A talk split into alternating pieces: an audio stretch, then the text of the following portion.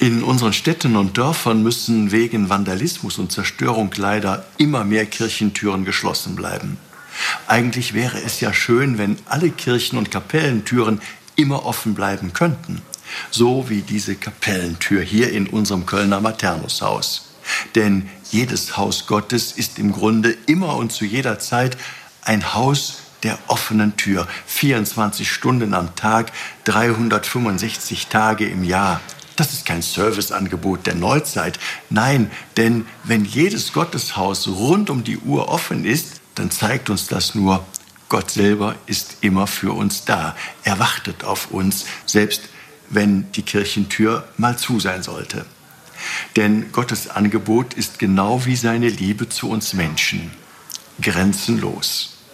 Gerade jetzt im Advent sind wir wieder neu eingeladen, einzutreten um Gott näher zu kommen, aufzubrechen und uns ganz neu zu ihm auf den Weg zu machen, um ihm nahe zu sein.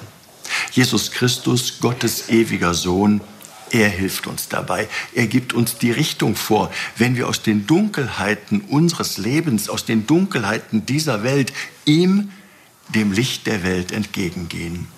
Macht hoch die Tür, die Tor macht weit. So heißt das in einem alten Adventslied. Vielen von uns ist das ja noch vertraut. Und genau darum geht es. Türen und Herzen offen zu halten, offen zu halten für Gott, aber auch offen für die Sorgen und die Nöte unserer Mitmenschen und damit immer auch für Christus selber. Öffnen wir unsere Türen, öffnen wir unsere Herzen für ihn, Christus. Er selber will bei uns einziehen und das jetzt nicht nur im Advent. Ihr Rainer Wölki, Erzbischof von Köln.